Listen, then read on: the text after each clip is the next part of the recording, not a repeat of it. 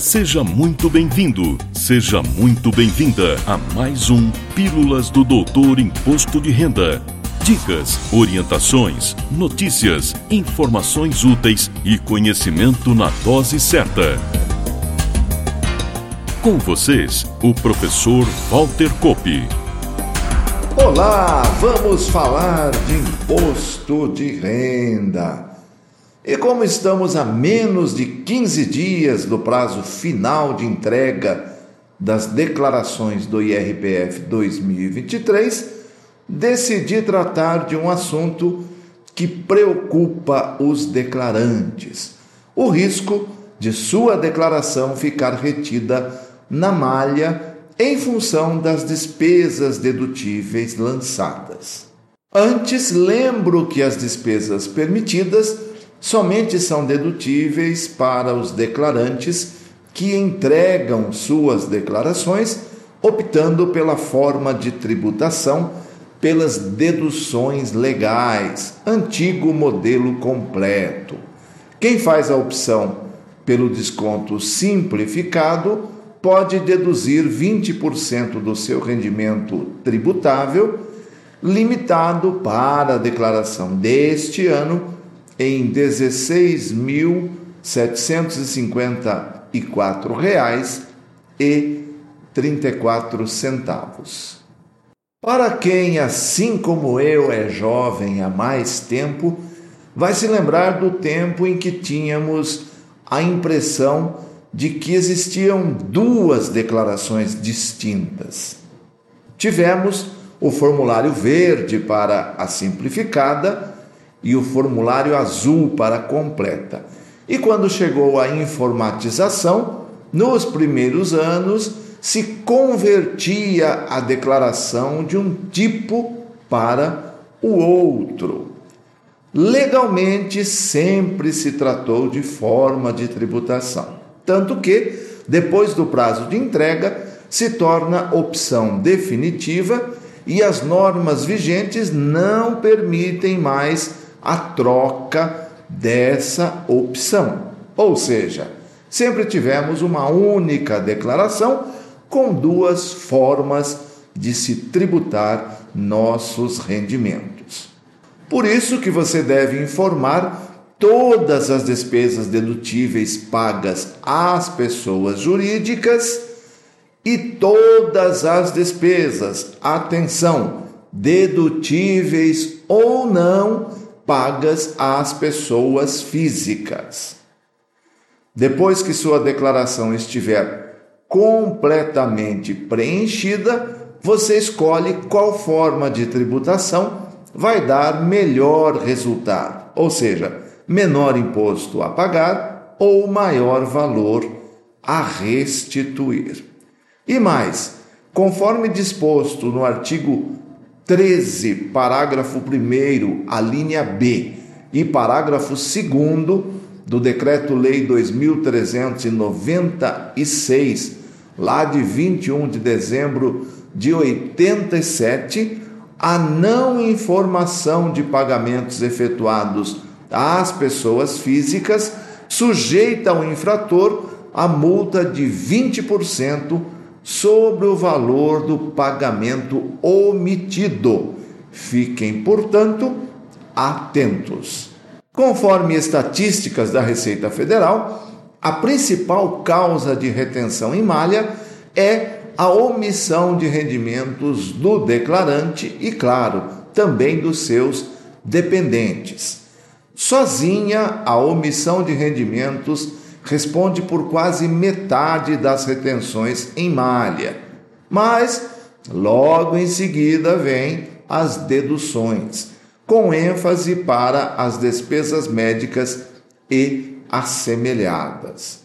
Só para lembrar, as principais deduções hoje permitidas são dependente, previdência oficial, previdência privada, pensão alimentícia, despesas com instrução e despesas médicas e assemelhadas.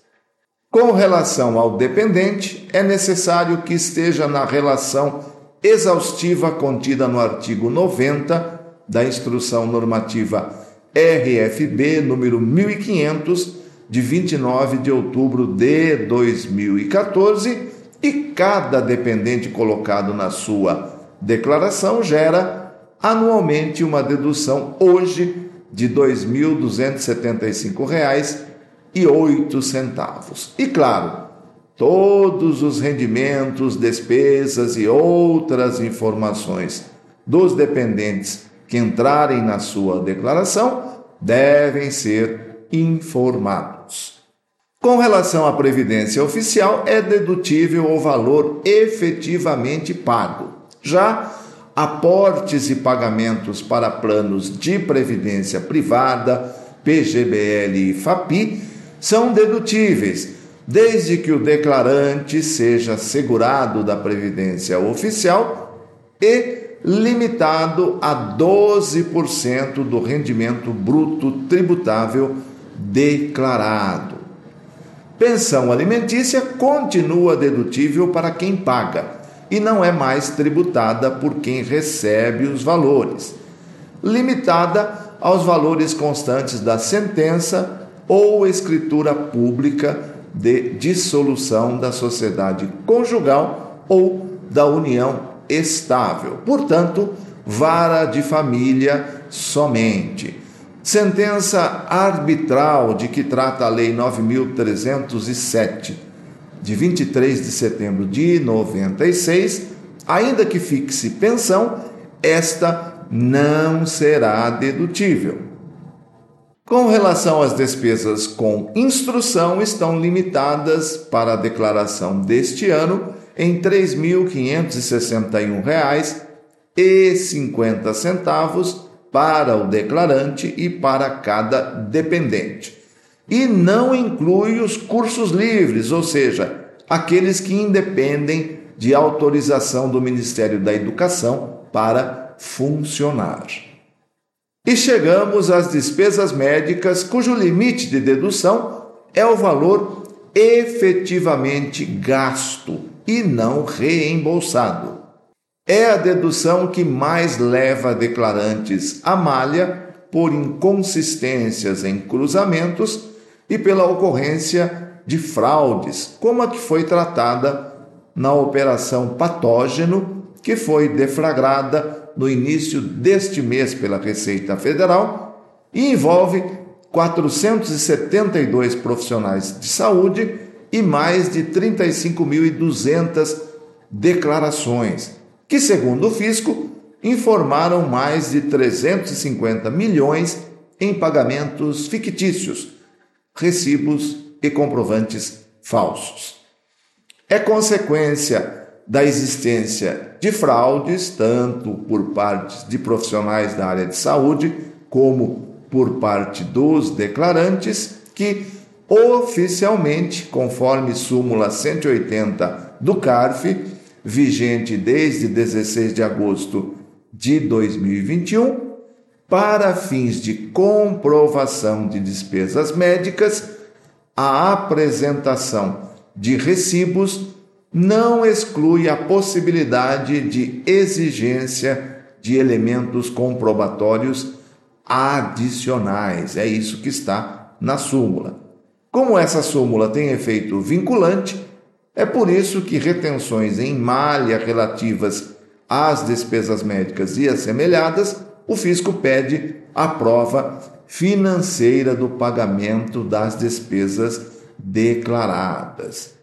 Aliás, para toda e qualquer despesa dedutível, além de nota fiscal ou recibo, recomendo que se tenha a prova financeira, o comprovante de pagamento. Por isso, evite efetuar pagamentos em espécie que dificultam a comprovação financeira quando exigida pelo fisco. Ainda na seara da despesa médica, deixo o alerta com relação aos detentores de planos de saúde e assemelhados de livre escolha, que possuem a sistemática de reembolso de despesas. Você deve declarar o valor cheio da despesa, conforme nota fiscal ou recibo, e informar a parte reembolsada, atentando para os casos em que a despesa se dá em um ano e o reembolso ocorre no ano seguinte. Isso costuma ocorrer com despesas havidas no final do ano e reembolso no início do ano seguinte. Para esses casos, a forma correta de declarar é a seguinte: no ano da ocorrência e pagamento da despesa, mesmo que você já saiba ou até já tenha recebido o reembolso no início do ano seguinte, informe o valor total da despesa como dedutível. No ano seguinte, quando você receber o reembolso, informe esse valor na ficha de rendimentos tributáveis recebidos de pessoa jurídica, colocando o CNPJ do plano de saúde que fez o reembolso como fonte pagadora. Se você utilizou o todo lá no ano anterior, agora você tributa aquele reembolso recebido. Isso se dá porque o imposto de renda da pessoa física é majoritariamente pelo regime de caixa, ou seja, eu registro receitas e despesas conforme o recebimento e o pagamento. E antes de encerrar, volto a lembrar que você, profissional da contabilidade, pode contar com a consultoria e assessoria do doutor Imposto de Renda o ano todo, com informações como estas deste episódio, sem chutes e sem achismos. Torne-se assinante da Doutor IR Academy e ofereça aos seus clientes a certeza de uma declaração erro zero. Visite academy com y www.doutorir.com. E na próxima semana, ainda dentro do prazo de entrega do IRPF 2023, um novo episódio cheio de informações úteis. Agradeço sua preciosa audiência. Valeu! Na próxima semana tem mais Pílulas do Doutor Imposto de Renda. Obrigado por ter ficado conosco. Espalhe a novidade aos amigos. Mande suas sugestões de pauta, seus elogios e suas críticas para pílulas@doutorir.com. Até lá.